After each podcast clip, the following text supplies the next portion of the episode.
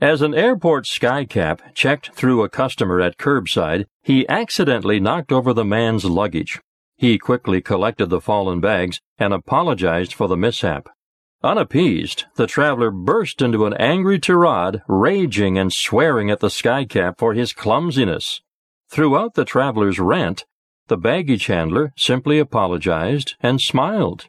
The angry man continued berating the skycap until he finally headed off to catch his plane. Even then, the baggage handler remained calm and passively smiled.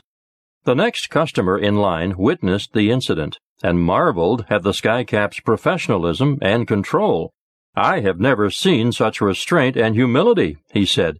How do you keep your cool when somebody is attacking you so viciously? It's easy, the skycap answered. He's going to Denver, but his bags are going to Detroit. That is certainly one way of managing attitudes, but here is a more constructive approach. Have you heard of the ABC method of managing your attitude? It's simple and effective.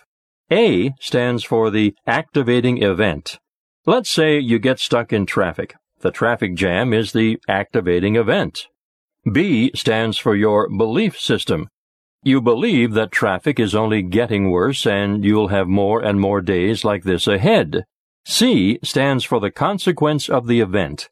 You become angry. You want to honk your horn. Your stomach is tied in knots, and you bang the dashboard with your fist. The problem is, most people jump directly from A to C.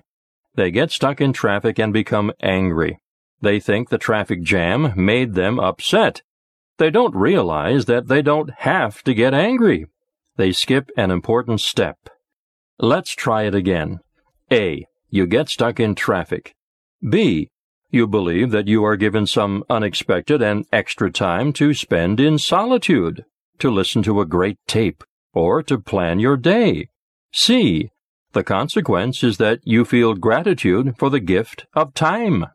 I have a friend who is fond of saying, a traffic jam has no power to make us angry.